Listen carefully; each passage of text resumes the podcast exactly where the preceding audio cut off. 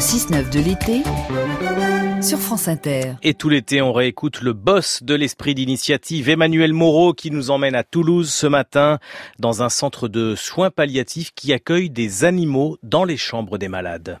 Ingrid Payet est médecin dans le service des soins palliatifs de l'hôpital Joseph Ducoin.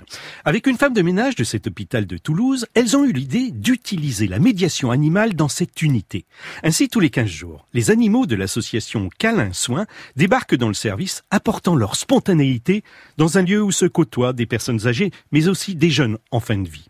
Pour le docteur Ingrid Payet, cette présence des animaux libère la communication. Lorsque l'animal vient, les patients qui sont extrêmement malades et altérés vont retrouver euh, une certaine relation, donc vont pouvoir être vraiment dans l'émotion avec cet animal. Et euh, pour certains, alors qu'ils étaient euh, voilà plus communicants, qui ne disaient plus rien, vont pouvoir ouvrir les yeux, le caresser et être vraiment davantage présents.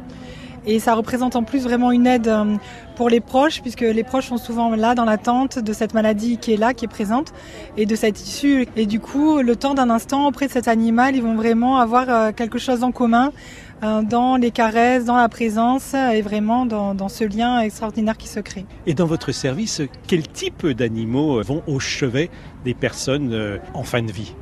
Alors essentiellement des chiens, il y a aussi un chat et quelques lapins il faut savoir une chose, c'est que tous présentent l'avantage énorme de n'accorder aucune importance à l'aspect physique des malades dont les corps sont parfois très abîmés. Le docteur Ingrid Payet. Quand on n'est pas du tout habitué à avoir des personnes extrêmement malades et vraiment en fin de vie, euh, il y a une réaction au début qui peut être un peu d'évitement. L'animal, lui, euh, s'en fiche complètement et ça c'est assez génial puisque même quand la personne est extrêmement malade, euh, avait vraiment des choses de partout, je dirais des perfusions ou quoi, en fait il s'en fiche complètement, il va vraiment vers la personne en fait, simplement parce que cette personne a envie de le voir et, euh, voilà, de créer quelque chose avec lui à cet instant. Ingrid, les personnes en soins palliatifs sont des personnes qu'il faut accompagner jusqu'à la mort. L'animal aide à ce passage? Disons qu'il permet d'alléger tout ce qui se passe avant le décès dans ce moment un peu privilégié avec l'animal. C'est-à-dire que euh, donc le patient qui est là simplement dans l'attente de cette fin qui va venir va, euh, l'espace d'un instant, de ce moment de cette rencontre, euh, trouver que le temps est beaucoup plus léger et retrouver une position qui n'est pas celle de malade et juste l'objet de soins, mais d'être acteur vis-à-vis de cet animal et d'être vraiment bah, pour l'animal juste un être humain.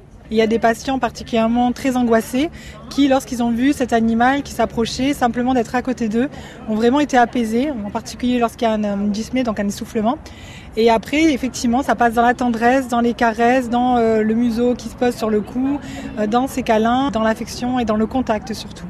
Le docteur euh, Payet espère pouvoir continuer son action innovante. Elle cherche toujours des partenaires. Le meilleur de l'esprit d'initiative d'Emmanuel Moreau, c'est aussi en podcast sur franceinter.fr.